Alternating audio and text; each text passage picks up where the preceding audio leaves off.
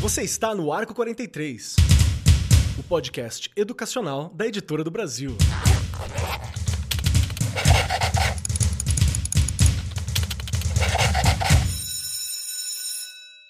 Saudações, saudações para você, meu querido professor, minha querida professora, você que está acompanhando o Arco 43 Podcast. Seja muito bem-vindo ao nosso programa maravilhoso e hoje eu estou feliz pra caramba porque estou aqui ao lado de artistas, de pessoas que fazem quadrinhos, pessoas inclusive que já me inspiraram a lançar quadrinhos, a trabalhar com roteiro e por aí vai. Então, estou alegríssimo, parecendo criançada da quinta série, sexto ano, correndo no recreio, na hora que tem chocolatinhos assim, correndo de um lado pro outro, todo esse jeito. E ao meu lado, sentado à minha destra, está ela, a única pessoa séria neste rolê, Regiane Taveira. Como você está, Regiane Taveira? Você é adulta da conversa hoje. Amei, eu sou adulta da. Eu sou adulta da conversa, amei, amei. Vou tentar hoje ser séria, né? Olha, tô super bem, delícia de programa, acho que você já colocou aí muito bem, né? Nem vou me antecipar aqui, porque você sabe que aí eu começo a apresentar todo mundo e falar de todo mundo antes de você, mas realmente tenho certeza que vai ser um episódio que vai ficar aí na história do Arco 43. Vai ser uma delícia falar disso e, inclusive, da importância de trabalhar com isso lá na escola, não é? E como trabalhar. Perfeito, perfeito. E junto comigo hoje estamos em grande elenco, então se prepara, dá uma respiradinha assim profunda, que hoje a gente tá com a casa cheia aqui e com muitos talentos junto conosco. Para começar, está aqui ao meu lado também o Laudo Ferreira, que é desenhista, autodidata, tá publicando quadrinhos desde os anos 80, tá aí firme e forte, já adaptou para quadrinhos filmes do José Mojica, o Zé do Caixão, já trabalhou aqui, tem muitos trabalhos lançados aqui com a Editora do Brasil também. Tem uma adaptação que eu acho maravilhosa. Eu falo que o Laudo encontrou uma técnica para adaptar poema, poesia de uma maneira fantástica para quadrinho, que dá uma dinamicidade para poesia assim, que é, que é maravilhosa. Quem quiser dar uma olhadinha, procura lá no YouTube da Editora do Brasil que tem bate-papos nossos conversando a esse respeito. E também já trabalhou durante muitos anos como ilustrador, mercado editorial, publicitário e atualmente está aí dedicado aos quadrinhos. Já recebeu o prêmio HQ Mix, que é uma grande, muito importante premiação nacional. Laudo, um grande prazer estar aqui trocando ideia contigo novamente, meu querido. Como você tá? Ô, Marcos, tá ótimo, cara. E você, pelo jeito, também, né, cara? prazer falar contigo. Nossos papos foram maravilhosos e, e com essa turma vou usar um termo de velho, né? Essa turma batuta que está aqui aqui hoje, meu. show de bola, show de bola. Vamos lá, junto com a gente também, sentada aqui à nossa destra, está ela, Germana Viana, que nasceu no Recife em 1972. Tá aí faz tempo fazendo quadrinho também, desde o início dos anos 2000, que trabalha como designer, gráfica, letrista de quadrinhos. Foi assistente do Joey Prado também no agenciamento de artistas brasileiros para o mercado norte-americano. Tem grandes artistas que foram parar no mercado norte-americano com desenho, com roteiro e por aí vai, graças ao dedinho do Joey, graças ao dedinho da Germana semana também. E é desenhista, roteirista, tá aí trabalhando há muito tempo e tem quadrinhos maravilhosos lançados. Alguns estão na minha prateleira, viu? Germana, como você tá, minha querida? Tudo bem contigo? Tudo bem? Ai, muito feliz de estar aqui com vocês. Que turma bonita, sorridente, assim, dando energia essa hora assim, mais que café. Mas muito bom. Então, tá tudo bem né? Estamos felizes aqui de estar com vocês. vambora, vambora. E ainda, vamos lá, respira mais um pouquinho que tem mais gente, hein? Vamos lá. Junto conosco na mesa está o Beto Coelho, que ele é designer já há 24 anos quase a minha idade porque eu sou muito novo, lembre-se disso.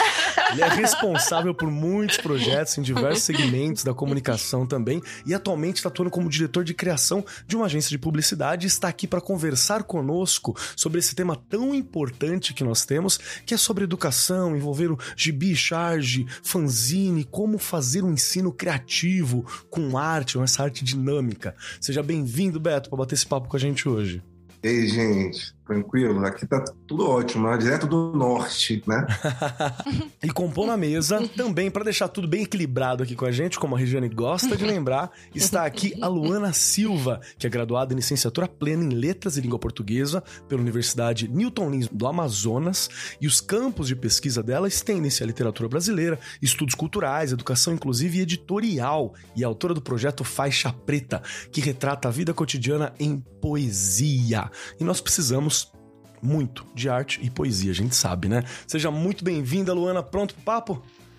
Oi, galerinha. Tô muito feliz em estar aqui com vocês, viu? Participando disso. E vambora. Para começar essa conversa, tem algumas coisas que são importantes a gente dar uma pontuada aqui. Primeiro, com o passar dos anos, prender a atenção da molecada, da garotada, dos estudantes se tornou mais difícil, porque a gente está concorrendo com coisas muito interessantes e muito divertidas. Estamos concorrendo com celulares, estamos concorrendo com os colegas, estamos concorrendo ali com a própria juventude que está rolando. E eles estão constantemente rodeados de informações que muitas vezes é mais curioso, chama mais atenção do que a matéria, que às vezes é complexa e só vai crescendo em complexidade, que é o assunto. Eu que tô lá dando aula de história de filosofia, sei bem como às vezes é, tá difícil, né? Regiane tá na educação física, então ela tem uma certa facilidade. Portanto, né, cabe ao professor tentar chamar a atenção dos estudantes de uma forma que seja mais criativa. E uma das opções é trazer essa arte visual, uma forma visual para retratar alguns assuntos. E já mudou muito o panorama quando a gente fala de quadrinhos. Houve um tempo que, quando a gente falava de quadrinhos, HQ e por aí vai, era uma, uma coisa tida como uma arte menor, um, um panfleto, um passatempo, algo que ficava ali no cantinho do jornal. Hoje em dia, a gente tem, inclusive, nos vestibulares, muitas tirinhas de Mafalda, Calvin Haroldo, que sempre aparece, e muitos outros materiais que estão vindo nesse formato. E aí vem a pergunta para vocês agora, vocês ouvintes, que aqui a gente já tá tudo manjando, viu? Aguarda. Será esse elemento algo importante para a gente trabalhar na educação? Essa forma visual, os quadrinhos, as charges, os fanzines, pode acrescentar como para as crianças, para os adolescentes, para a gente ter um mundo mais dinâmico, para acompanhar com eles, como que a gente pode trabalhar. E pensando nesse contexto, o programa de hoje é falar sobre esse tema com autores e autoras de gibis, charges, tirinhas, fanzines e tudo mais para a gente falar como utilizar em sala de aula de maneira criativa. E para começar essa pergunta, Regiane Taveira, qual Bora foi lá. a primeira vez que você teve contato com quadrinhos? Me conta. Essa é boa, hein? A primeira. Gente, eu era muito criança. Eu, sou, eu tô ali com a Germana, né? Eu tô ali com a Germana. Sou de é. 73. Então, assim. Eu... Geração X! É isso aí, né? e olha, e eu amava, né? Am, amava, não, eu amo. Quem, quem me conhece sabe. Eu pego gibi, né? Chega na escola de bi, eu vou, eu vou ler primeiro. pra depois eu. Enfim, eu gosto muito porque é, eu acho até que eu desenvolvi uma boa leitura acho não, tenho certeza do tanto que eu lia gibis. Né? E é engraçado que antigamente as pessoas liam, e aí, né, minha mãe, todo mundo sabia que é a minha origem, minha mãe trabalhava em casa de família, e ela trazia pra gente, né, os gibis. E depois, o período que a gente viveu na escola, a gente também tinha acesso a mais gibis, a história em quadrinhos, enfim. Então, o meu, o meu contato foi de criança, bem, bem cedo mesmo, mas eu continuei a vida inteira. E até hoje, eu vou à banca e eu compro gibi. Eu não, eu não tenho vergonha de falar, né? Eu adoro comprar gibi. Né? Aí vai falar, vão dar risada agora. E, Jean, o que, que você gosta? Turma da Mônica. Todo mundo que está 43 sabe disso. Ai, claro que tem outros aí, enfim. Mas é muito engraçado e acho que é essa coisa que eu tenho, essa ligação de criança, né? Que eu peguei ali e me distrai de tal forma que, que me faz bem, né? E fora que é o que eu falei, eu tenho certeza absoluta que me ajudou muito nas minhas estratégias de leitura, porque você tem que fazer leitura de várias coisas quando você tem ali o quadrinho. Então eu sempre tive uma boa leitura em função do que eu usei desde criança, que são os quadrinhos. Show de bola. Gostei de ouvir, porque normalmente o quadrinhos, normalmente assim, né? Na minha bolha, no meu ponto de vista, com a galera que eu converso, e eu vejo que a escola tenta trabalhar isso muitas vezes também, tem o quadrinhos como uma forma de introdução à literatura, né? Introdução à leitura, assim. E eu não acho que isso esteja errado, mas é muito interessante ver que tá começando a chegar quadrinhos nas escolas, editoras estão investindo, editora do Brasil tem adaptações para as pessoas mais velhas, né? Pro ensino médio, para os anos finais, que é para mostrar que ele é uma mídia, né? Tem uma, uma, uma função, não é só um, um passo que tá ali. Não. E eu piro com isso, né? Com certeza.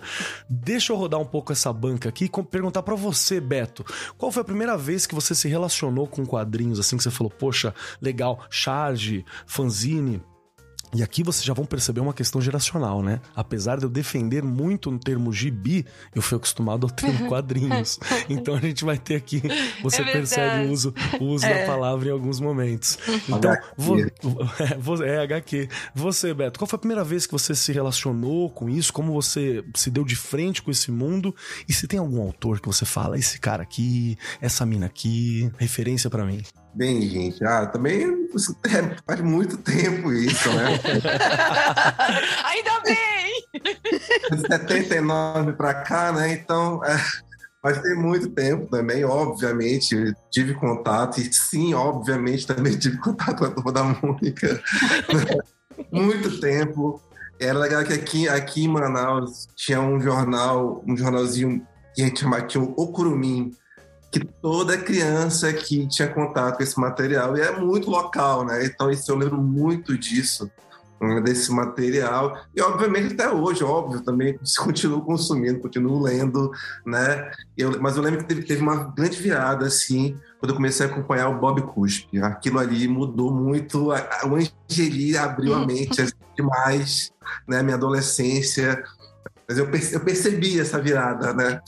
para o momento atual. Mas foi o, tipo... A, ele é o cara, né? Esse cara, para mim, foi um cara transformador. Para todo o resto, acaba que acontece, as coisas acontecem em paralelo, né? A música, o quadrinho, a arte, tudo aquilo junto. E às vezes está junto num ponto só, realmente, né? E aí vem a questão do fanzine também, né? Que, é- que acaba sendo isso, que foi um contato que eu tive. Ele era muito alternativo também. E foi uma coisa que influenciou muito no que eu faço hoje, né? No que eu venho fazendo há mais de 20 anos aí, né? Mas foi esse aí, o Angeli é o cara para mim, sempre referência e acabou desdobrando para tudo isso. Perfeito, perfeito. Quero ouvir você agora, Luana. Luana, me fala que você tá lá em 70 também, fazendo, né, com, ligado, aos quadrinhos e por aí vai, porque, né? Vamos ver. Mas qual foi o primeiro, assim, que você olhou e falou, poxa, é importante gibi, quadrinhos, tira, tem alguma coisa que te marcou? Tem algum autor que é importante pra você, alguma autora? Então, é, quando tu falaste sobre, é, sobre o- é, a, história, a história dos quadrinhos serem a introdução no mundo da literatura, né? Eu lembrei que os meus primeiros quadrinhos foram a turma do Cezinho, porque eu estudava no SESI, e Calvin Haroldo. Sim. E eu não entendia muito bem, eu acho que comecei a ler com 11 anos por aí. Eu não entendia muito bem por que, que eu, eu era tão fissurada em Calvin Haroldo. Na verdade, era porque eu sempre curti muito a ironia. Meu pai era assim, muito irônico. E ele utilizava várias figuras de linguagem, na verdade, né? A, a, o HQ, do, a tirinha do, do Calvin Haroldo, ele utiliza várias figuras de linguagem. E eu amava tudo isso, desde de pequeno, desde criança. E essas são as, os HQs que me marcaram. Eu não sou tão. Era de Então- 2005 para cá, assim. a gente tá um pouco mais recente, né? É nenê. Por exemplo, é, é, a turma do Cezinho já, já, é um, já é uma história de quadrinho que é totalmente educacional, né? Ele já, os deles já são totalmente educacional. E a minha escola, ela fornecia isso. Né? Era gratuito. E a- o que acontecia também era que meu pai, ele primeiro lia as histórias em quadrinhos, depois ele me dava para ler. E me passava o que o que ele tinha entendido. Então já é, a minha história já é outra e a, a minha geração também é outra, né? Verdade. Eu vejo o Beto falando sobre uma, um, um personagem, eu não sei quem é. Sim, isso acontece. é verdade. Mas isso acontece muito com a, com a gente que tá uma geração um pouquinho mais pra cá mesmo, porque teve uma mudança no mercado em geral de, de, de, de bi, né, de HQ. Então eu demorei para ter contato, por exemplo, com Angeli, com o Chiclete com Banana. Eu, eu fui pegar depois, né, em sebo. Eu herdei, eu herdei uma coleção de um, de um senhor que ele não tinha filhos, assim. Ele virou para mim e falou: Olha, isso aqui precisa sobreviver para alguém. Então tome. Ele me deu assim uma caixa enorme de coisa, né, quando eu era bem mais jovem. E foi ali que eu tive contato para descobrir umas gerações anteriores que ficaram meio apagadas quando, quando eu cheguei na leitura de quadrinhos assim. Mas eu quero ouvir a Germana. Eu. Germana, minha querida Germana, você, qual foi o primeiro contato que te marcou e tem alguma referência de autor assim que você pira? Cara, é, meu primeiro contato foi muito pequenininha. Eu já li a gibi, gibi porque sou velha, então eu falo gibi. né? Eu li a gibi antes de saber ler gibi, mas foi muito engraçado porque eu peguei, eu tive oportunidade de tocar numa, num- na coleção do Enfio, né, do Olha aí. Fradim. Então, com nove anos de idade, eu tava lendo Enfio. Entendi foi nada, mas a semente ficou ali, entendeu? Porque com nove anos você não vai entender nada, né? só achava o desenho legal e quando tinha palavrão, né? Coisa de criança boba. Aí, quando eu tava, quando eu era adolescente, eu tava chegando ali na adolescência, né, uns 13, 14 anos, eu passei numa banca e eu vi quadrinhos de super-herói. De super-herói mesmo, mas tinham duas meninas na capa, duas mulheres na capa. Tinha a Electra numa, para quem lê quadrinhos de super-herói, se você, professor, deve conhecer, ou não. né, mas tinha a Electra na capa e tinha a Fênix Negra. E tinham tão pouca, tinha tão pouca representatividade na época que você, sei lá, o fato de ter duas vilãs numa capa só por serem mulheres, eu já assim, "Ah, isso é pra mim, entendeu? E aí, mais velha, eu fui perceber que aquilo ainda era muito pouco. Porque, é claro, eu sou uma mulher branca, de olhos claros, então era muito mais fácil me encontrar numa capa, né? Uma, uma amiga minha negra certamente não ia se ver, uma amiga minha trans certamente não ia se ver na capa. Então, né? E aí eu comecei a querer trabalhar com quadrinhos dali. Demorou muito para trabalhar com quadrinhos, mas quando eu comecei a trabalhar, eu tentei fazer isso. Eu tento fazer isso. Claro que eu não tenho alcance tão gigante que uma Marvel e uma DC tem, mas eu tento colocar todo mundo que quer ser visto ali. Né? Eu- é a minha pretensão é colocar todo mundo. Se eu tô fazendo direitinho, eu não sei. Eu tento fazer direitinho, pesquiso com as pessoas para tentar colocar, né, todo mundo do jeito certo, não cometer é, erros de, de estereotipar as pessoas, né? Uhum. Porque não correndo o risco de fazer só autorretrato. E é isso. E se eu fosse pensar em alguém assim, eu tenho uma trinca de favoritos, que é o Neil Gaiman, que é o cara que fez o Sandman, né, o roteirista de Sandman, que ele também faz muito isso, ele é, tipo, tenho um altar para ele.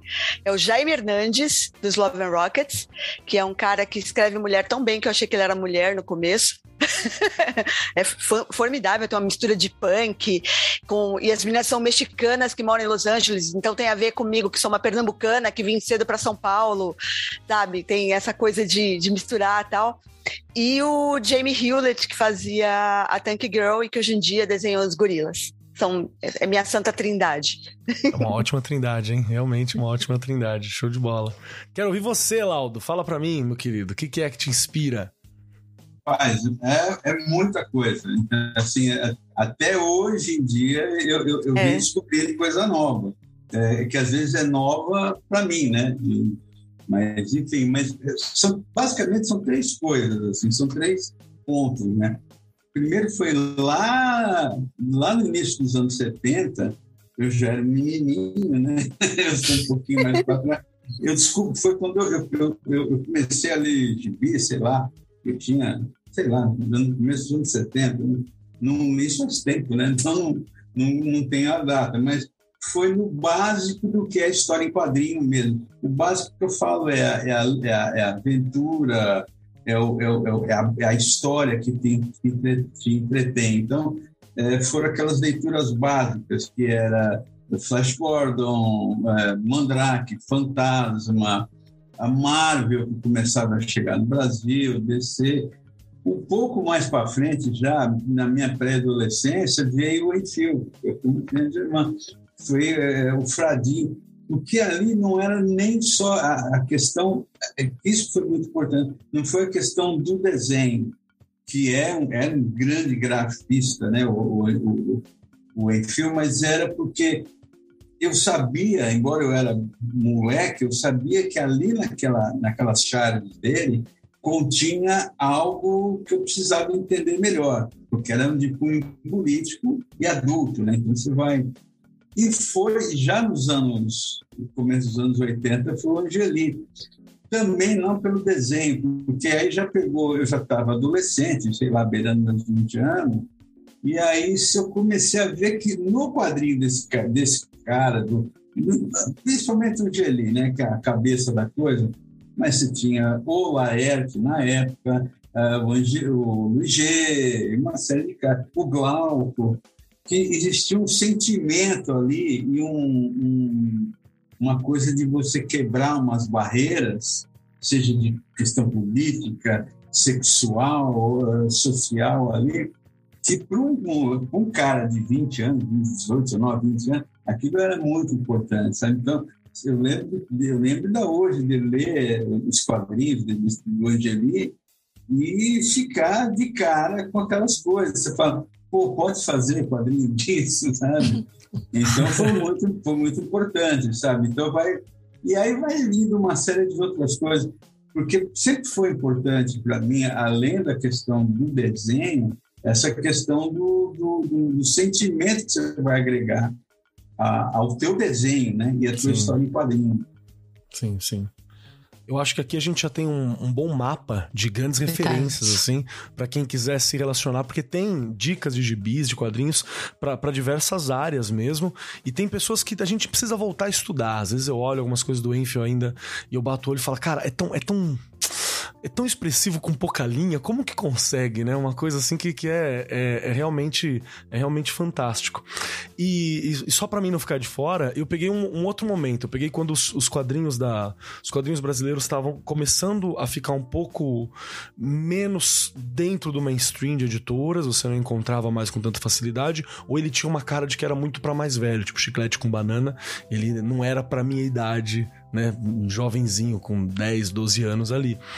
E, e foi quando começou a entrar os mangás fortemente no Brasil, né? Então a gente teve um outro momento ali que fez com que eu demorasse para ter uma, uma relação com os quadrinistas brasileiros. Quando eu realmente saquei, falei assim, poxa, isso aqui é feito no Brasil, o Brasil faz coisas fantásticas. Foi com Holly Avenger, Holly Avenger foi um mangá feito no Brasil, né, pelo escrito pelo, pelo Cassaro e desenhado pela Erika Wano, que é maravilhoso, maravilhoso. Inclusive, esses dias eu mandei a mensagem de fanboy pra Erika, porque eu dou aula pra, um, uma uma sobrinha dela, no aula uma sobrinha da Érica, que também chama a Ana, falou assim: manda um abraço pra tua tia, agradeço muita coisa para ela ainda, né? Então é, é algo assim fantástico. E, e todo esse meio que trouxe muitos artistas brasileiros, né, que desenhavam as capas das revistas, foi algo que para mim foi, foi muito, muito, muito incrível.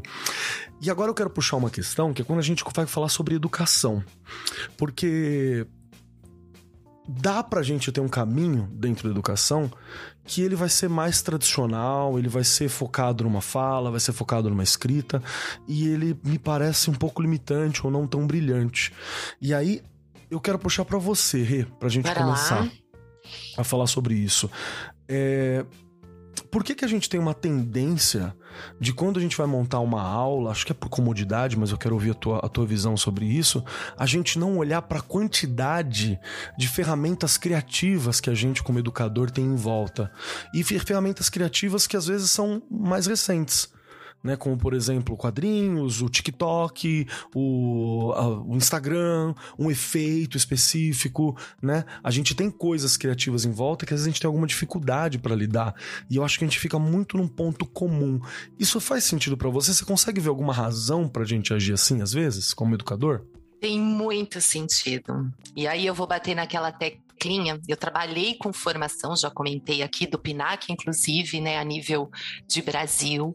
E aqui no estado eu trabalhei com a questão das avaliações externas, né, que elas e os alunos justamente nessa habilidade que está no nosso currículo paulista, que também está lá na nossa BNCC, trabalhar com tirinhas, com charge, com meme, com que, que eu senti durante essas formações, Keller? o professor tem medo porque ele não tem formação. Faz muito sentido. Não tem. E assim, por que, que é mais fácil eu pegar um conto de fadas, um conto de. Entende? Coisa que eu não, que eu não vou me perder, porque já faz parte do meu jeito de trabalhar, né? E aí você trabalhar com é, gibis, é, tirinhas, enfim, requer muitas coisas que você precisa antes ser formado. Parece que não, né? Parece que é uma coisa. Ah, é simples, dou lá a tirinha. Não. E por isso que toda vez que tem numa prova, e isso eu posso falar aqui de boca cheia, nós não vamos bem, bem nesse tipo de habilidade. As crianças não vão bem. E lembrando que é de primeiro a quinto ano que eu trabalho, não é? Uhum. Eu falando lá dos meus pequenos. Então, quando vem a avaliação para os quintos anos, principalmente, que vão mudar de ciclo, que vão para o sexto ano, essa é uma das habilidades que sempre está em defasagem. E aí, durante esses meus estudos, essas minhas formações, eu descobri o medo do professor de trabalhar com algo que ele talvez não entenda muito não é? Então, esta questão não existe receita, tá? Existem outras coisas também, claro, mas uma delas eu percebo que na hora de escolher os gêneros textuais ali para trabalhar em sala de aula, o professor às vezes não escolhe determinado tipo de gênero ou alguma coisa que esteja, que nem você colocou aí o TikTok, não é? Mas porque ele tem medo e porque ele não sabe né? Não é porque ele decide não fazer, é porque ele não sabe. Então a gente bate naquela teclinha de novo. Olha a importância da formação em serviço o tempo todo, para que a gente consiga capacitar esses nossos professores, para que a gente, né, é, é, na verdade, se ele só vai conseguir esse, esse bom desenvolvimento de trabalho lá em sala de aula, se ele estiver seguro. É uma uhum. questão de segurança. Posso estar enganada aqui, mas eu acredito que seja isso. Gostei. Eu, eu consigo ver muito lastro nessa questão. E eu quero ouvir a Luana também sobre isso, que a Luana também está envolvida com a pesquisa, né? Como que é teu olhar quando a gente fala sobre essa dificuldade que o, que o, que o professor tem? E, e só para para dar um, uma pitadinha para acrescentar, quando eu fiz a minha formação em história, eu queria muito estudar o Sandman do Neil Gaiman. Eu queria que o meu TCC fosse sobre o Sandman. Só que quando eu levei isso para os meus professores de, de história da universidade, eles não sabiam como analisar né? Eles falam assim, como que eu vou analisar? Talvez na semiótica, se você for pra semiótica, mas aqui é história, eles não sabiam. Semiótica mil anos à frente, né? A galera do design da semiótica mil anos à frente nesse sentido. Em história tava para trás. Aí eu fui trabalhar o quê? O Deus Americanos, porque é um livro, tô com o Gaiman, mas é a, a palavra escrita padrão. Eu só fui conseguir trabalhar quadrinhos no mestrado. Eu chutei o pau da barraca e fui pro Alan Moore logo. Falei, vambora. Né? E, e, que é doideira. Mas eu quero perguntar para você, Luana, se, se faz sentido essa, essa falta de formação, com, é, com essa insegurança, né? E, e quanto você acha que você percebe que a educação acaba perdendo mesmo por a gente não conseguir caminhar por essas vias muitas vezes? Eu também concordo com a Regiane é, que envolve questões do léxico também, né? É, de professor ele não saber como desenvolver esse gênero textual dentro da sala de aula. É, escolher gêneros textuais que são mais fáceis de o aluno lidar, ou que ele opine mais na, na, dentro da sala de aula, porque, por exemplo, na questão de fanzines, o aluno ele vai ser protagonista do material dele. Ele vai ser total protagonista. Uma tirinha também, um HQ também, uma produção. E também envolve a questão de ser temas livres, né? Nem sempre o professor ele está preparado para que desenvolva esse, para ele desenvolver esse tipo de, de, de gênero dentro da sala de aula, de desenvolver temas livres, deixar o aluno livre para isso. Perfeito, perfeito. Então acho que a formação mesmo é, é, uma questão é uma questão interessante, apesar de a gente ter dificuldade de achar, né? Eu também passei por isso no meu TCC, porque eu queria falar sobre música. Olha aí. E aí eu não encontrava nenhum professor, nenhum orientador que conseguisse analisar comigo. Eu analisei uma letra do Gabriel Pensador, né? Que foi a sugestão de um professor meu de latim, inclusive. E todos os professores colocavam dificuldade porque não conseguiam é, entender o que eu queria fazer. Eu queria é, mostrar como eu posso é, ensinar com a música colocar a música dentro da sala de aula, que no caso seria o rap, né? Perfeito, perfeito. Eu, eu, vou, eu vou estender um pouquinho essa questão também sobre o uso dessas, dessas linguagens e eu vou aproveitar o Beto, porque o Beto está num ponto muito bacana, porque é alguém que trabalha com comunicação. né? E a gente está falando justamente sobre ter essa dificuldade de comunicar também, né? De, de, de poder passar isso para frente. Então, é, Beto, a minha questão é que assim, fala para mim, me ajuda a fazer um panorama do quanto que a gente, enquanto educador, deixa de alcançar ou deixa de potencializar a nossa voz muitas vezes se a gente não se volta para essas formas que são mais eficientes muitas vezes de comunicar, né? E que eu, eu, eu, tenho a impressão de que até facilita a nossa vida, porque se você depender só de voz, da lousa, daquela estrutura clássica, é, puxa um pouco, cansa um pouco até fisicamente mesmo. Faz sentido essa percepção que eu tô, que eu tô passando aqui para ti? Ah, cara, sim, com certeza. Até mesmo, cara, acho, que é bom entender, é, por exemplo, com relação ao fanzine, né? Ou qualquer outro impresso hoje, né? Que vive no mundo digital. Então, a gente tem que entender, por exemplo, que a gente está lidando com um objeto de arte hoje, né? Sim. Um livro, uma publicação, seja um fanzine, uma revista, ela não tem o fluxo que ela tinha anteriormente, né? Que parecia uma coisa que era inviável de fazer, que era uma coisa muito distante. Um fanzine é uma coisa muito independente, né? É aquela que você dá um poder para alguém sem recursos, né? Com aquelas informações que tem ali ao seu redor, o seu mundo, e você traduz aquilo e coloca aquilo é, no papel e, e, consegue distribuir, né? E muitas vezes é tratado, isso é tratado também como um material um pouco marginal, né? Ele é marginalizado, e que na verdade não é, é uma forma independente, um recurso, né? Que a gente teve que buscar para ouvir a gente. Isso, obviamente, antes da internet acontecia muito, né? Porque não tinha essa conexão toda. Mas hoje, se a gente olhar para esse objeto como um objeto de arte, ainda assim é super importante, né? Você tangibiliza essa percepção, a sua ideia, a sua visão e essa troca também. Foi uma coisa muito legal com a Luana, porque foi uma coisa que a gente insistiu muito em fazer o, a, o faixa preta, né? Foi quando a gente a gente tem essa versão do nosso zine online, né?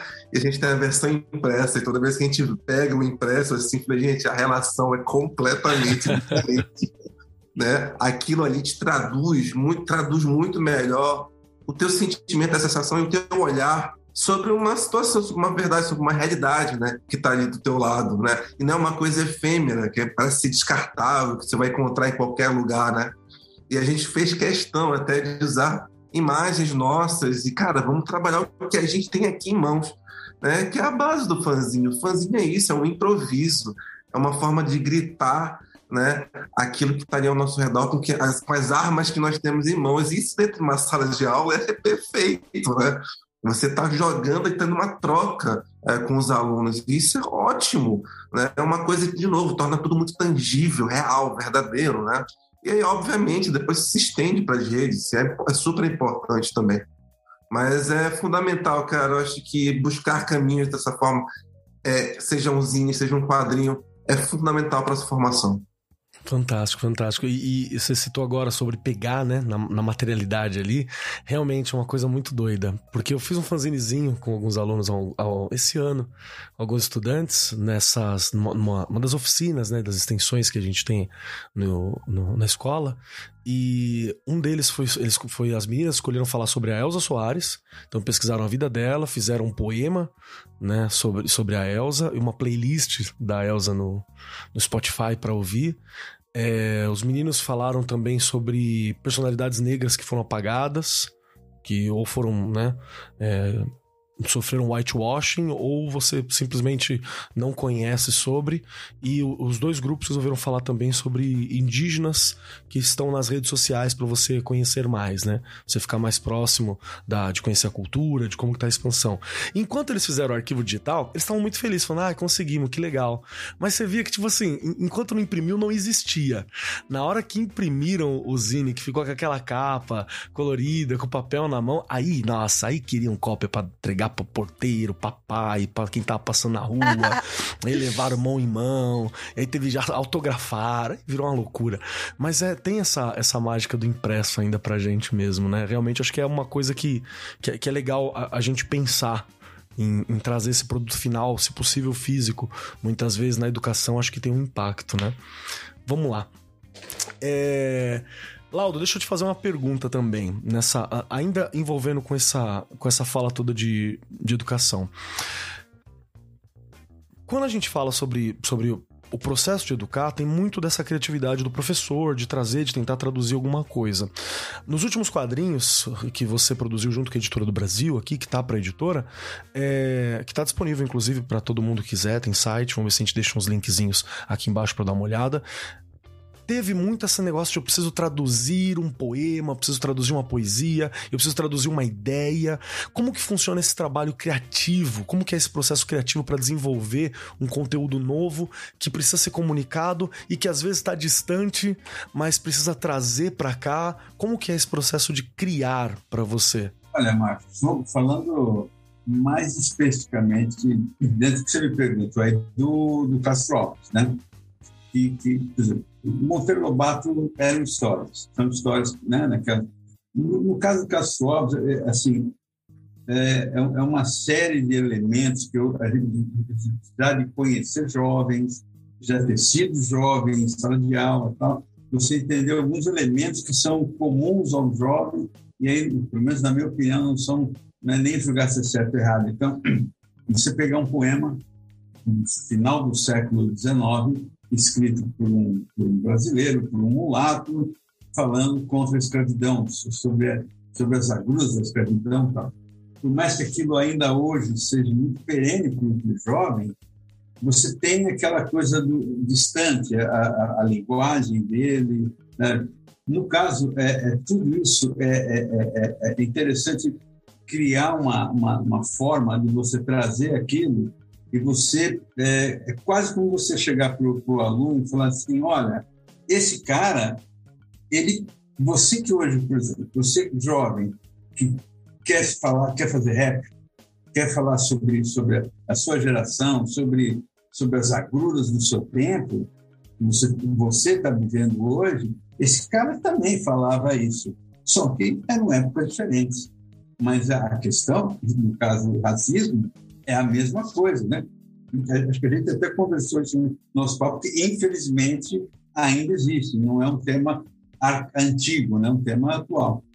Então, no, no, caso de você pegar, a gente pegar a, a, aquele, o, navio negreiro, todos os poemas que compuseram aquela HQ, era trazer aquilo de uma maneira pensando para esse jovem, tudo isso que estou falando, entendeu? Então, é, é, é, quase como se aquela história em quadrinho, onde eu criei uma narrativa, uma, uma narrativa sequencial, né, que é uma história em quadrinho, como se eu estivesse vendo um, um videoclipe, né? Ou seja, ele está lendo, sei lá, 60 páginas uma, daquela história em quadrinho, aonde o texto daquilo é a, é a linguagem da poesia dele. Então, a ideia assim é você tornar o uso da imagem do texto algo bem bem, bem associado, embora no primeiro momento possa parecer que são coisas é, diferentes, que nem é, a história, o poema do Castro Alves ali que fala da, do senhor lá da fazenda que dá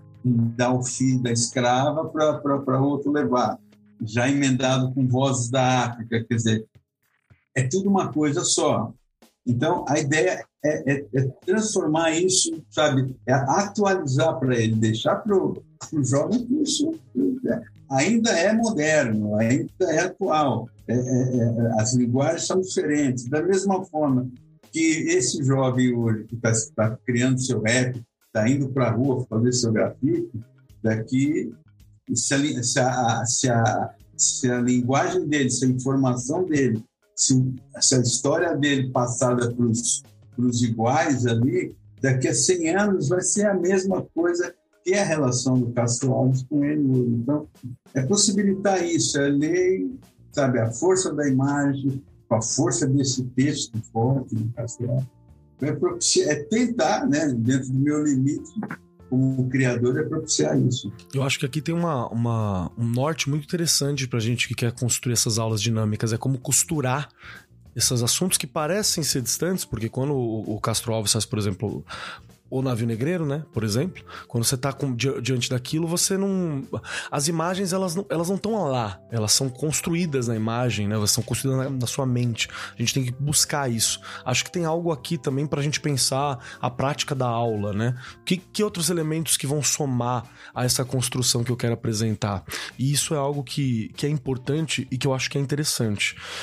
Tem uma, uma, uma, outra questão lateral a essa que eu vou puxar para Germana agora, que, que assim, ok, vou trabalhar um determinado tema, quero trazer um quadrinhos, quero trazer algo. Eu acho que tem um, um, problema quando a gente pensa em aula, que é a gente pensar nas aulas como algo de conteúdo só, que eu vou passar um conteúdo específico, eu tenho que passar aquela informação. Esquecendo de passar que tem uma emoção que está atrelada àquela informação, né? Uma emoção de pertencimento, uma emoção de compreensão, uma emoção de revolta. Existe uma série de emoções que estão atreladas àquilo. E, e, na, e na, na tua produção, Germano, uma preocupação que você sempre tem é de trazer essas emoções e não ter critério de uma emoção é melhor que a outra, outra emoção é pior, outra não. Emoções são importantes quando a gente fala sobre construir uma história. Inclusive aquelas que a gente não quer olhar, inclusive aquelas que a gente nega, elas também são importantes pra gente tratar.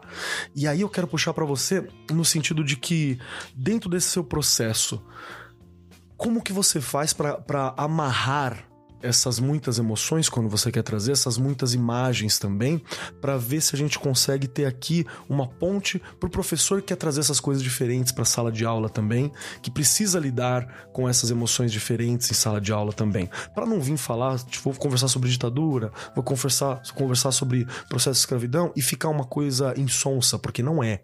Né? Não é, é algo importante, é algo vivo, é algo que até hoje tem seus resultados. É, é em primeiro lugar, eu tenho que dar parabéns para professores, porque eu acho que a tarefa de vocês é um troço assim que eu nunca seria capaz de fazer. Nem sempre eu sei é, identificar o que é o que, o que é básico para uma pessoa para poder começar a ensinar alguma coisa. Então, eu acho isso espetacular como vocês conseguem, isso é lindo, parabéns, vocês são demais. Mas assim, então eu vou falar o, o que eu faço com o meu processo criativo, eu não sei se eu vou ajudar, porque eu acho que vocês já fazem isso muito melhor do que eu. Né? Mas o meu processo criativo, é, sempre que eu crio uma história ou que eu adapto uma história, a primeira coisa que eu faço é, é entender o personagem. Então eu vou dar características para aquele personagem, para que ele seja uma pessoa de verdade. Às vezes ele, eu vou saber coisas do personagem que eu nem vou colocar na história, tipo uma cor favorita, o signo. Eu nem entendo signo. Eu não entendo nada de horóscopo. Mas ele, eu, meus personagens têm signo. Saca? Eu, eu crio uma tridimensionalidade para que aquela pessoa seja de verdade. Porque pessoas de verdade importam. Você se importa quando a pessoa é de verdade saca? Então, se você sabe que aquele personagem, se você já criou uma empatia, uma amizade por aquele personagem, você vai sentir o que ele está sentindo e você vai se importar pelo, com o que ele está passando. Ao meu ver, isso acontece. Então, é assim que eu tento colocar emoções nos meus quadrinhos, né? Seja uma adaptação, seja meus quadrinhos autorais. É, a partir do momento que você conhece aquela pessoa, ela se ela é que nem quando você vê um filme de terror. E tem filme que é bem. Eu adoro filme de terror, tanto que parte da minha produção de quadrinhos é de terror, é de horror. Só que tem personagem que você olha e você fala assim: ah, morreu, que pena, né? Antes ele do que eu. Acabou, né? Nem ligou. Porque foi tão mal construído o personagem que não te criou uma, uma afinidade com aquela pessoa. Só que tem, por exemplo, você pega, sei lá, cinema coreano, séries coreanas, ou séries indianas, filmes indianos, em cinco minutos de filme você tá completamente assim, putz, eu cresci com uma pessoa assim, eu sou amiga de uma pessoa assim, eu sou assim, sabe? Você criou essa, esse link você consegue passar essa essa amizade com o personagem. Eu acho que é por aí.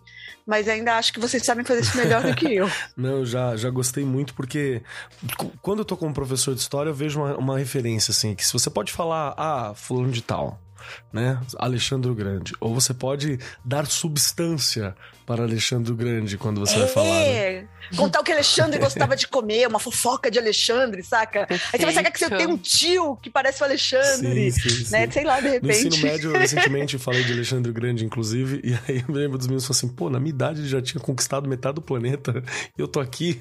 Falei, é, calma, né? O planeta da época, né? O mundo deles, né? do período, então... É isso, gente. Se você tem saúde mental nessa já tá época, tá já tá muito bem. Já muito é bom, muito coisa. bom. Vê, o que, que você tá achando desse papo? Você acha que dá pra gente tirar como professor e pros colegas professores aqui alguns nortes para como trabalhar com essas tecnologias, como trabalhar com, com zine, como perder o medo muitas vezes de ir lá e fazer? Olha que interessante, né, Keller? Já falamos em alguns episódios aí de letramento, enfim, olha o letramento visual. Isso é um letramento visual. Que a gente acaba é, não utilizando, que eu já, já comentei aqui por medo, enfim, por uma série de coisas. Tem muita gente que usa também, viu? Eu já vi professores fazerem trabalhos maravilhosos, não é? Só que a gente. É, é a importância de você entender o que você está vendo, não é só lendo não é? Olha quantas estratégias você precisa ter de leitura, de leitura visual, de, enfim, né, da, da, do que está ali escrito e você entender. Se você fizer com, com que uma criança até o quinto ano consiga entender as, um pouquinho, ela vai chegar lá no ensino médio completamente diferente, porque isso ensina ela a ser crítica. Eu acho que uma das coisas que são fundamentais com esse tipo de trabalho é fazer ele ver além. não é? A gente, e, é, e é, é nesse sentido que eu gosto de, de, de falar disso em formação. Porque você consegue ter essa coisa de. O desenho ele representa o tempo inteiro, né? Olha lá, as, né, na, na, época Sim. das cavernas. Já eram desenhos, entende? E se você começa a puxar isso, né? Com os professores, eles começam a entender a importância dessa representação. Então, é, justamente quando né, o Lau estava falando, a Germana, o Beto, enfim, me veio muito essa coisa do letramento visual, que ele às vezes não é falado, que ele às vezes não é trabalhado, ele às vezes não faz parte de uma formação de um professor, não é? Então a gente pensar um pouquinho nisso já, né? A pergunta que você fez aí, será que a gente está ajudando os professores? Muito, porque algumas palavras que a gente está utilizando aqui, né? Que os convidados aí falaram com excelência, já vai fazer o professor ficar com aquela anteninha, né? Peraí, isso aqui é interessante, isso aqui dá para fazer. Então eu acho que isso é fundamental. Perfeito, perfeito. Eu quero puxar uma, uma outra questão. A gente daqui a pouco tá batendo o nosso horário teto, inclusive, né? Porque, porque o tempo voa. É assim que funcionam as coisas, infelizmente. Gente, passa muito rápido. É, a gente, a gente já tá gravando há 50 minutos, inclusive, nesse momento. E eu quero fazer uma pergunta para Luana. Luana, eu queria puxar uma questão que aqui eu quero um conselho. Eu quero um conselho para os colegas professores no sentido de, ok, tenho medo de trabalhar com fanzine, tenho medo de trabalhar com quadrinhos, não me sinto capacitado, mas gostaria muito. O que, que eu faço? Difícil, hein? Sim, difícil eu também não sabia trabalhar com fanzines. É... E eu fui pesquisar.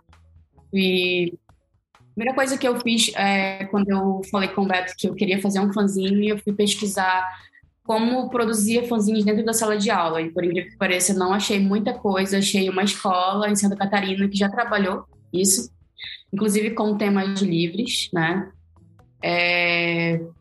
Mas é pesquisar, é se informar de como fazer esse gênero, né, que é discursivo, inclusive, que é um dos gêneros discursivos que é pouco utilizado dentro da sala de aula. Né? Já fui aluna e eu sei que quando se trabalha gêneros textuais, é, se trabalha muito gêneros que são mais adaptados dentro da sala de aula, que já são desenvolvidos há muito tempo, como a tirinha, por exemplo. E e o fanzine fica no esquecimento, né? Eu, eu, eu, acho que pesquisar, eu acho que, que também levar isso para dentro da sala de aula e, e deixar o aluno livre também é uma forma de você aprender e eles também, porque desenvolve várias habilidades, tanto motora quanto de leitura, de escrita. É isso. Perfeito, perfeito. Aqui tem um ponto que a, a Rê sempre bate nessa tecla de falar assim, sim, a gente tem que exigir, buscar a formação, pedir para a escola, pedir para o Estado e tal, mas né, a gente também não pode aguardar chegar do céu. Né? Também. A gente tem que, tem que ir atrás sempre que possível, né? Correr e, atrás. Exato. Inclusive, eu acho que é, levar esses gêneros que não são tão utilizados dentro da sala de aula e mesclar com as TICs né? Porque, por exemplo, quando eu fui fazer meu fanzine, tem hoje ferramentas que você coloca o seu material ali e ele produz o teu fanzine, ou você pode fazer com colagem, é, pintura, manual mesmo, né? Achei que são muito importantes nesse contexto. Perfeito, perfeito.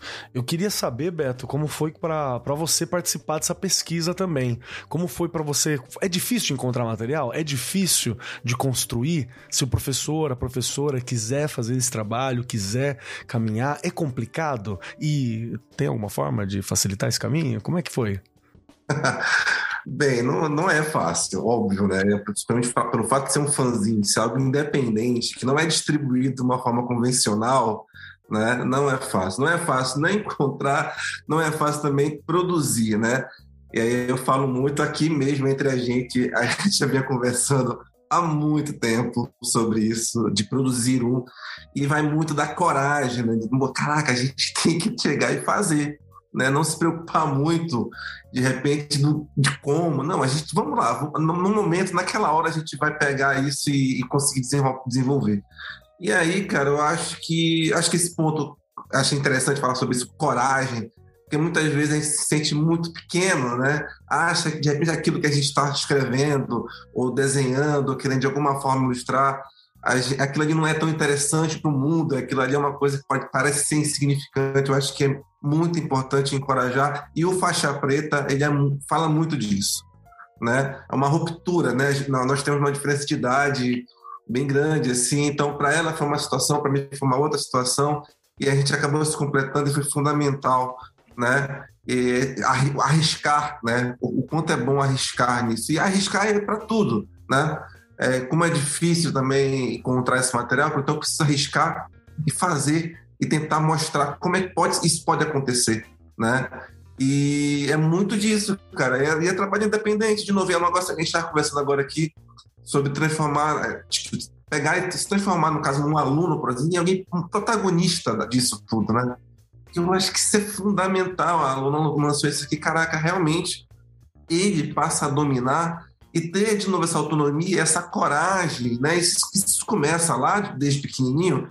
Na adolescência, esse cara já vai ter um pensamento completamente diferente, vai se envolver, né? Completamente diferente, né? E aí, independente de que, obviamente, ele vai ter contato com esse tipo de material, né?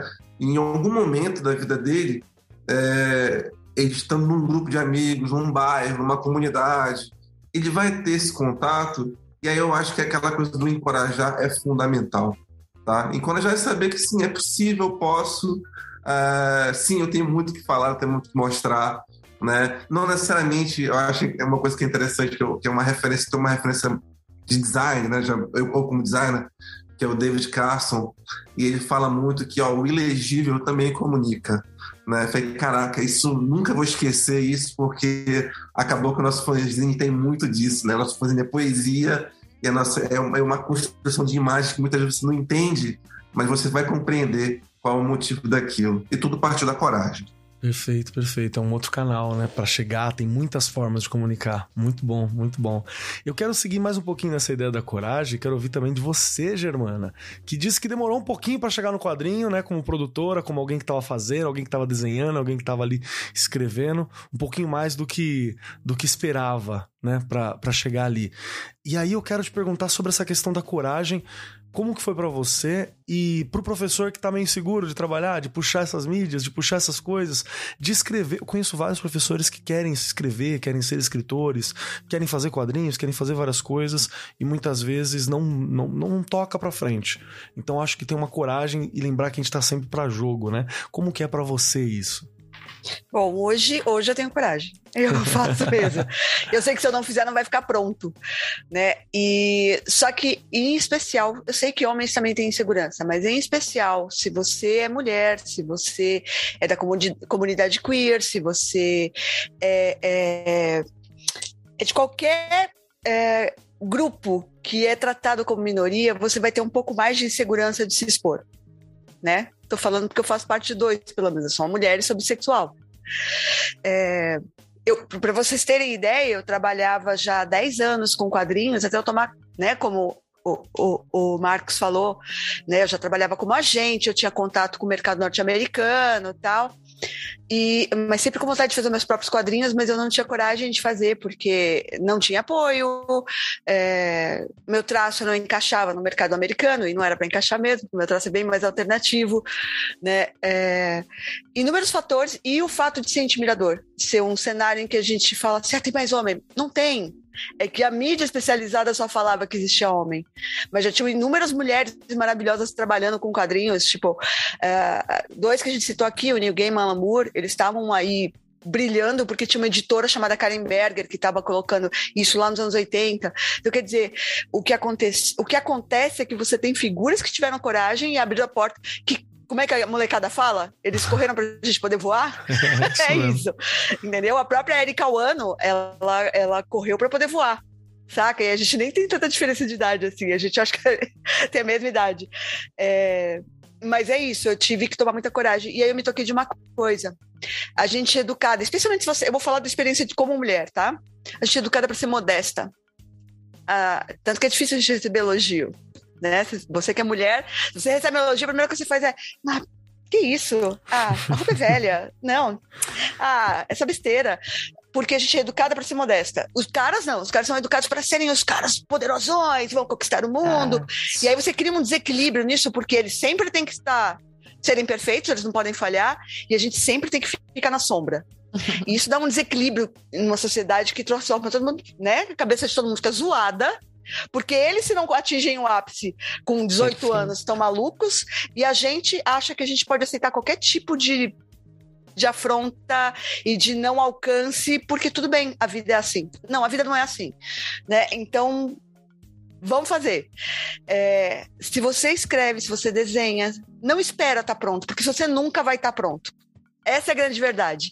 O legal de trabalhar com arte né, com qualquer forma de expressão, seja música, quadrinhos, fanzine, é, literatura, é que você nunca vai estar tá pronto. Isso é mágico, cara. Só que a princípio você não saca que isso é mágico. Você acha que isso é opressor, isso é assustador. Mas não é, a gente não vai parar de crescer. É isso que Laudo falou, saca? Laudo até hoje está descobrindo coisa que é nova para ele. E, tipo, eu, eu viro e mexo, estou descobrindo gente nova para mim. Cara, acabei de descobrir que eu tenho um, outro, um novo diretor favorito de cinema, entendeu? Sabe? Então a gente não vai parar de crescer, a gente não vai parar de alimentar, a gente vai estar com 80 anos e achando que a nossa arte está melhor do que quando tivesse com 70, sabe? E isso é lindo. Então a gente não vai estar pronto, não espera estar pronto para você começar a fazer as coisas, porque foi isso que me fez demorar. Eu esperava estar pronto porque eu tinha ouvido errado. Isso de pessoas que achavam que a gente tinha que estar pronto. Porque elas, elas não tinham culpa, elas não estavam sendo ruins. Foi como elas aprenderam. Só que chega uma hora que você tem que falar assim: não, peraí, isso tá errado, tenho que fazer do meu jeito. Que aí entra no fanzine que ele falou, no protagonismo que ele falou, que o Beto falou, saca? É do seu jeito, cara, não tem jeito certo, é o seu jeito. E aí você vai pegando o jeito de cada pessoa que você vai vendo e vai colocando, e é isso que a pós-modernidade já te ensinou, entendeu? E é isso que, que a gente sabia que a gente está numa sociedade iconográfica ensinou também. Então só faz, faz. Vai ter gente que vai falar mal? Vai. Vai. E vai ter críticas que vão ser muito boas e vão te fazer crescer. E vai ter crítica que, quando fizerem, você vai perceber que elogio. Se a pessoa não gostou do seu trabalho, é um bom sinal. Entendeu? Perfeito. perfeito, É isso. Perfeito. adorei, adorei. Quero, quero, puxar agora para você, Laudo. Quero saber muito sobre essa necessidade de coragem, essa necessidade de criar novos caminhos que a gente estava tratando aqui. E vou te acrescentar uma problemática a mais. Dá para mim aprender e ensinar com quadrinhos, com fanzines, com gibis, com essas alternativas que não são tão alternativas assim, né? Estão com a gente há tanto tempo. Dá? É, então, Assim, o Marcos, primeiro, porque a, a, na vida, né, é, por mais que você queira se impostar e ficar no seu cantinho, me deixa quieto aqui, me perturba. A vida chega uma hora que ela te dá um, um chacoalhão. Isso é, isso é para qualquer um. Ele fala: olha, dá um jeito, vai até a esquina comprar pão e volta, que senão não dá.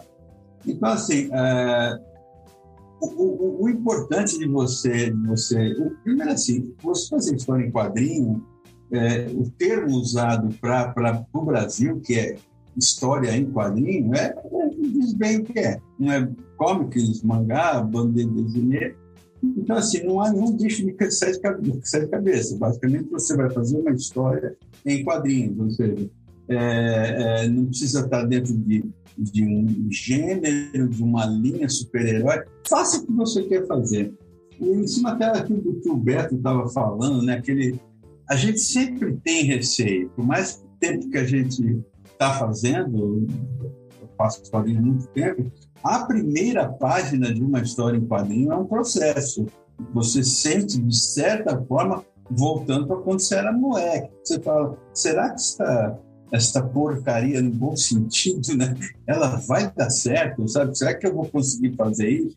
Por isso por exemplo, é, não tem um pouco... Por exemplo, uma coisa que foi maravilhosa da, da editora do Brasil foi quando elas, elas toparam eu, eu, eu fazia a última página da HQ, nós já falamos sobre isso, né, Mário? Porque eu falei, aquilo é uma opinião muito pessoal, do, do problema que eu quero pôr no Castro Alves, né? E vamos ver o que, o leitor, o que o leitor acha, acha disso. Então, assim, é, na verdade, toda essa questão pessoal, ela só vai se concretizar quando o leitor lê. Por mais que tenha aquela, aquela questão pessoal fazer história em quadrinho, é o leitor que vai decidir para ele a, o impacto que aquilo vai ter, o tamanho. Então, né, até o que o Beto falou, se for um ou se for 10, ou se for mil, um milhão, está valendo, né? A coragem, ela, ela, ela é inerente a todos nós, a gente precisa disso. Então, o tempo todo a gente é desafiado. Então, assim, dá para o tempo todo, sabe, é, é, você trabalhar, você casar, você morar com outra pessoa, é você assumir, seja lá o que for, é o tempo todo você. Então, é, a, o, o, conhecimento, a leitura, o aprimoramento intelectual, a sabedoria que isso, isso vai trazendo para a gente, ele vai, vai ligando os botões para a gente. Né? Então, é fundamental a gente, assim, é, a gente tem uma geração, pelo menos na minha vivência como pai, como autor, como convivo com muitos jovens, é que é, existe sempre aquele momento de, de, de desafio sabe? Por mais que às vezes ele vá fazer aquilo de uma maneira mais abrupta, né? É, é, é, é, é o desafio. Então, a criação, a leitura de quadrinhos, a produção de história em quadrinhos, a expressão é fundamental, né? É, é, é, inerente a gente, sabe? Você, então, não tem como, é, fundamental para a escola abraçar isso, entender assim, é, e eu, pelo menos, a percepção que eu tenho é que aquele tom antigo do professor, né, por exemplo, eu, eu peguei isso, né, aquele professor austero, tinha uma régua de pau comprida, que ficava ali, que você ficava, ai meu Deus. Hoje você tem professor que nem o Marcos, professor de história, que abraça o aluno, senta e fala, vamos conversar disso daí, sabe? Então, é importante, sabe? Então, é, é, é, é e a gente vive um momento que é muito mais natural você ser artista. Né? É muito importante isso. E só o tempo e o talento de cada um que vai dizer. Mas é importante o jovem ter esse momento de, de expressar sua arte. Né? Então, você vê, é uma coisa. Eu, por exemplo, sou disso, sobre essa época, todos os jovens têm sua banda rock, né? Chega uma hora que o cara vai lá, sei lá, eu vou virar professor, ser gerente de banco, mas aquela experiência, aquele Verdade. momento foi importante. Então, é, a, a, a, aula, por mais até que o aluno não tenha, ele está falando, eu desculpe, professor, ele não tenha essa primeira noção, aquele convívio na sala de aula, aquele professor que chega e fala, ó, se liga nisso aqui, ó, olha esse cara aqui, olha isso aqui, olha que legal, por mais que ele, ele se ligue e não, e não, a não associe, essa experiência é, é importante. Né? Não tem como. É, é, é, fundamental aprendizado, é fundamental escola, né? Não tem como a gente falar não é, por mais que queiram falar que não é, sabe? Não existe isso. Não, não é, é, é, é, aula, é, né? é, é, é, é, é, é, feminino, né? É, é, tão é como uma mãe, ela, ela gera conhecimento, então não tem como negar. Show de bola, show de bola. Perfeito. Muito obrigado, muito obrigado. Show de bola. Nós já estamos estourando o nosso horário aqui e eu preciso dizer a todos vocês que estão nessa mesa que agora a gente chega no momento final. Somos aqui muito pra frentex, muito conversando, mas tem uma prova para poder terminar esse programa. Uma prova oh, final. Não, Exatamente. É, é surpresa. Assim que é o seguinte: vocês vão ter que responder três questões para poder descansar, para poder Eita. rapar fora, poder trabalhar, poder ser feliz, para poder correr. Tem que ter três questões respondidas. A primeira delas é se vocês gostaram do programa. A segunda delas é como que eu sei mais sobre você e sobre o seu trabalho. E a terceira é uma dica para mim ficar com um pedacinho de vocês comigo e os nossos ouvintes também têm um pedacinho de cada um de vocês. Então quero aí, pode ser uma dica, pode ser um livro, uma música, pode ser um, um filme, pode ser uma frase, pode ser o que for, mas um pedacinho do Laudo, um pedacinho da Luana, um pedacinho do Beto, um pedacinho da Germana, um pedacinho da Rê, um pedacinho meu, vai ficar com todo mundo. Vai ter vários pedacinhos pra galera poder curtir ao longo da semana. E para dar tempo dos convidados pensarem, Regiane Taveira, você que é facilmente uma das pessoas mais corajosas que eu conheci na vida, você é mesmo, você sabe que é, sabe o quanto que eu te admiro nesse sentido. O que, que você achou do programa? As três perguntinhas para você. Me emocionou, mexeu com tudo. Gente, eu amei o programa. Eu quero bis, não é? é é muito conhecimento, mas é. acho que além disso, é muita vida. Eu adoro falar com gente que transmite vida, né? E eu realmente, em muitos momentos aqui, olha, Laudo, Germana, Beto, Luana, Keller, obrigada. Foi muito bom de verdade. Bom, eu tô aqui no Arco 43, tô lá no Instagram, no Facebook, Regiane Taveira e lá no Chão da Fábrica que é onde eu sempre brinco, a mágica acontece e a gente consegue fazer mágica sim, não é? É todo dia ali, não é fácil, Germana, mas a gente, ó, gente ainda acredita nesse negócio. É isso. não é? E durante a discussão aqui não tem como. Hoje eu tenho que usar a frase do meu Paulo Freire. Lá Perfeito. Da... Pedagogia da autonomia, que ele coloca, acho que muito bem, né? A leitura verdadeira me, compre... me compromete de imediato com o texto que a mim se dá e que me dou e de cuja compreensão fundamental me vou tornando também sujeito. Eu acho que é é isso, né? A cada leitura, a cada coisa nova, a cada você vai se tornando, você vai se transformando. E acho que Paulo Freire colocava isso muito bem, né? Perfeito, perfeito. Uhum. Obrigado, obrigado pela inspiração, obrigado pela coragem, obrigado por estar sempre aqui uhum. ensinando tanto a gente, viu? Valeu mesmo. Eu que aprendo. e vamos lá. Agora eu quero ouvir de você, Laudo, meu querido Laudo. Três perguntinhas para você. Primeira, se você gostou do programa. Segunda, como é que eu sei mais do Laudo, do trabalho dele, do que ele produz. E terceiro, um pedacinho do Laudo para ficar com a gente. Rapaz, um pedacinho do Laudo eu não pensei, mas deixa eu ir. mas olha, é, primeiro que o papo foi ótimo, porque tem um negócio que é, eu acho que é, é, é o, o, ensinar ele tem que inspirar, né, cara? Mas por mais que eles falam, nossa, aquele cara, aquela coisa, aquilo ali é maravilhoso, mas se não te inspira, sabe, se você não sai do negócio ali, é, né, excitadão ali no melhor possível, não funcionou. Então, é, e o papo acho que foi, foi bem por aí, né? Foi bem nessa, nessas coisas, né, nesse, nesse clima. É, eu sou facinho, né?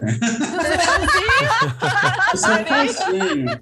Eu, é, é Lauto Ferreira, redes sociais, Facebook, Instagram, Twitter, eu estou lá. Então, inclusive para saber das minhas coisas, né? É, desenho que eu estou lançando, eu faço, uma, faço um, um gibi com a dona Germana, aí, que, que nós estamos aprontando, que, tá tudo aí. Ah, rapaz, eu, um pedacinho, eu não sei, você me pegou, mas assim, é, eu sempre fui uma pessoa muito movida à, à paixão, sabe? É, eu sou ariano, né? Quem que é ariano aqui que estava falando agora há pouco? eu, sou, eu sou ariano, então, assim, eu, sou, é, eu sempre fui movido à paixão. Então, é, é, é, música, arte sempre fez parte da minha vida. Né? Então, assim, é, quando você medita no budismo, a, a, a meditação ela, ela faz que você não pode negar. Ah, dando só, se você me permitir, eu vou dar um, um, um adendo daquela coisa da coragem. Quando você está meditando, a meditação pede que você não, naquela coisa, ah, silencie, não, deixa vir, deixa vir os pensamentos, mas deixa passar também, vai embora, né? Então, assim, a, a gente vive momentos difíceis que às vezes você desanima.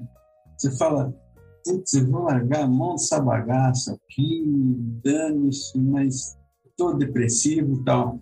Mas a gente, sabe, tem que estar tá sempre levantando, sabe? Isso é um pouquinho de mim, você entendeu? Porque é, a gente está sempre dando a, a cara a tapa em tudo e todos. Então, se você só quisesse, é que nem a Germana falou, né? Só levar beijinho no rosto, né? De vez em quando um tapinha, faz parte. Então, sabe, é, essa coisa da gente se animar, assim, você tem que estar sempre assim. Acho que esse é um pedacinho meu. Perfeito, perfeito. Laudo, muito obrigado por dar esse tempinho pra Eu gente, por trocar essa ideia, por trazer essa experiência, esse talento todo para jogo aqui com a gente, viu? Foi um prazer, meu querido. Vamos lá, Germana Viana, você, Ei. Germana, três perguntinhas tá. para prova aqui em desespero. Primeira, se você gostou do programa. Segundo, onde é que eu acho mais sobre a Germana? E terceiro, um pedacinho da Germana para ficar com a gente, ecoando em nossos corações e mentes ao longo da semana. É, vamos lá. Adorei. Gente, que programa delicioso, que tarde gostosa. pra mim já sextou. Não, pera, hoje é quinta, né? Droga! Amei. Porque foi tão bom fechar assim, né? Fechar a semana assim. Já ia, ó. Adorei, gente, foi incrível, é bom demais. Eu adoro fazer qualquer coisa com o Laudo do lado, porque a gente é parceiro de gibi também. E passar a tarde com Luana, Beto, assim, aprendendo sobre vocês e, e falar com você, Regiane, que é geração X comigo. e Marcos, bom demais te rever. Adorei. É... Qual é a segunda pergunta? Onde que eu te acho? ah, eu também sou facinha. Eu moro no Twitter. então você vai me achar lá.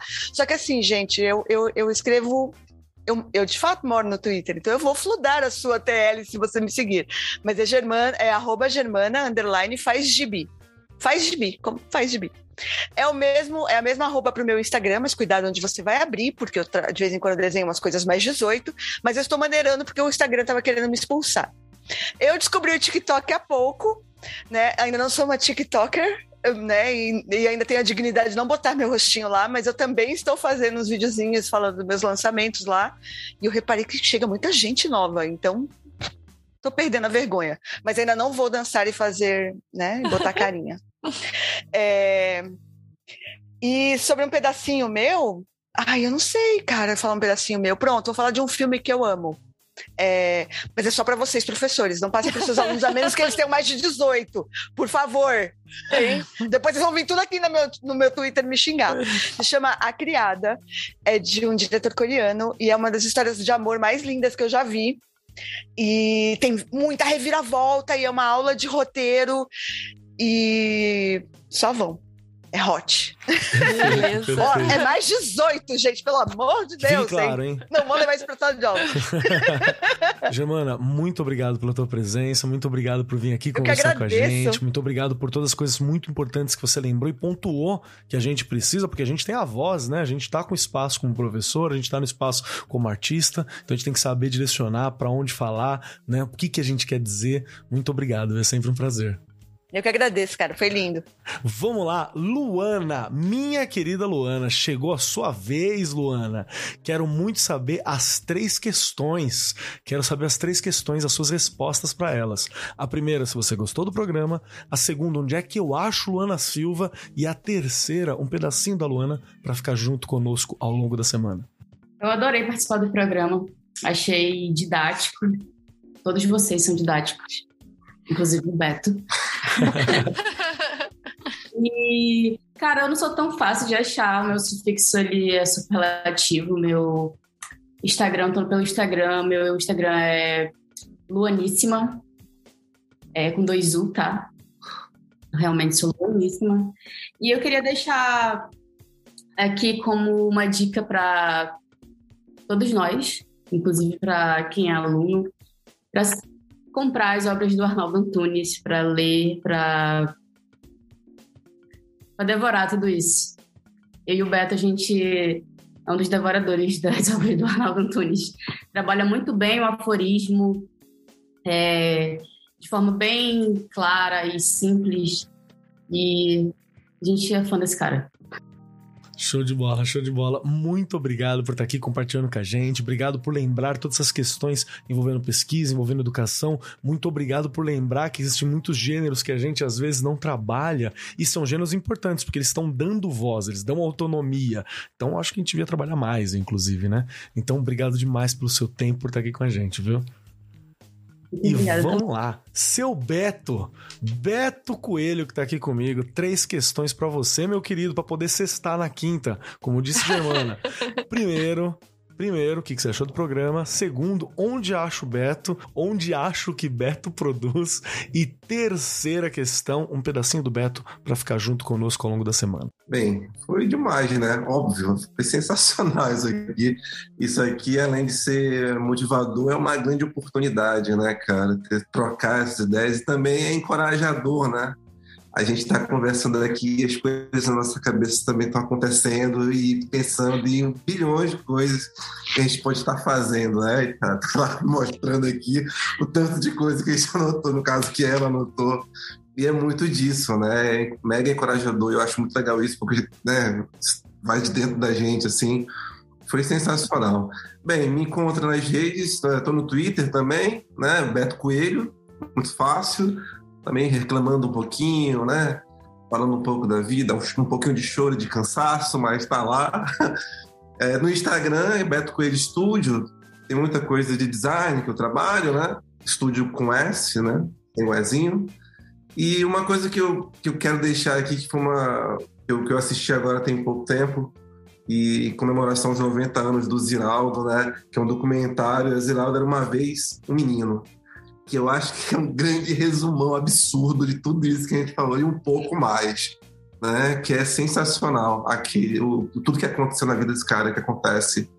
E aí fica aí como dica para todo mundo, aluno, professor, é um baita aprendizado.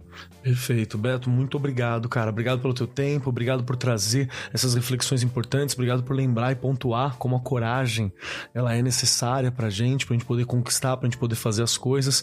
E a todo momento da vida, desde os mais sombrios aos mais alegres, é algo que a gente vai ter que se voltar e é bom a gente saber onde tá a nossa reserva de coragem para enfrentar as coisas. Obrigado pelo teu trabalho, obrigado pelo teu tempo, meu irmão. Valeu mesmo. E vamos lá, chegando então a minha vez, preciso dizer que eu adorei o programa, lógico, saí fã, já, já era fã e agora tô mais fã, então eu tô adorando aqui. Estou tentando me comportar como adulto, mas lembrem-se que a adulta da, da casa nesse momento é a Regiane Taveira, então eu tô aqui, né, tentando respirar e falo, não, vamos lá, porque eu adoro quadrinhos, eu adoro fanzine, eu acho que a educação, ela passa por esses caminhos também, precisa passar, porque é, é, é onde passou para mim, é a experiência que eu tenho, né? Eu sempre falo pra galera que acho que tem muitos caminhos para você se desenvolver, você crescer, você for para onde for na vida, mas o que funcionou para mim foi educação. Então é o que eu acredito, é o que eu provei, é o que eu vi, é o que levantou meus amigos, é o que né, colocou minha família para viver um pouco melhor. Então é um caminho importante para mim. E bater esse papo, cara, que vai somar educação com arte, para mim é tudo e é um dos motivos de eu estar onde eu tô. Agradeço muito mesmo, muito mesmo esse papo com vocês. Quem quiser me encontrar por aí, arroba Marcos Keller na maioria dos lugares, arroba Keller lá no Instagram.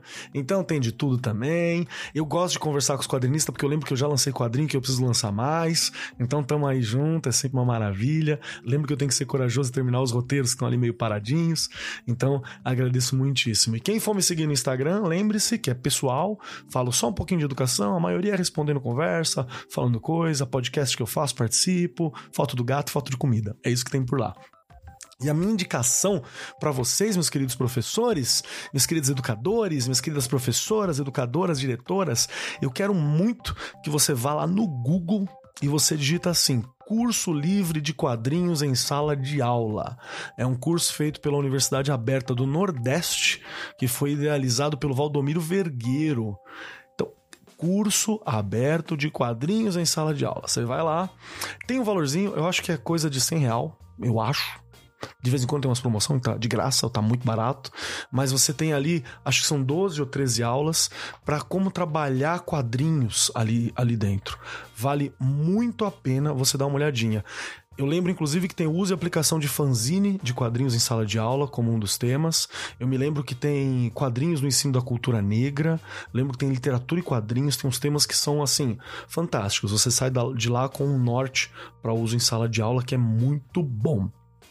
No mais, agradeço muitíssimo a presença de todos vocês que estão aqui comigo hoje. Agradeço a você, meu querido ouvinte, que me emprestou o seu ouvidinho, me emprestou o seu coração, me emprestou aqui esse momento para que a gente pudesse trocar essa ideia e crescer juntos. Obrigado, Laudo, obrigado, Luana, obrigado, Beto, obrigado, Germana. Rê, aquele beijo para você que você é incrível, você sabe disso. No mais, eu sou Marcos Keller e até semana que vem.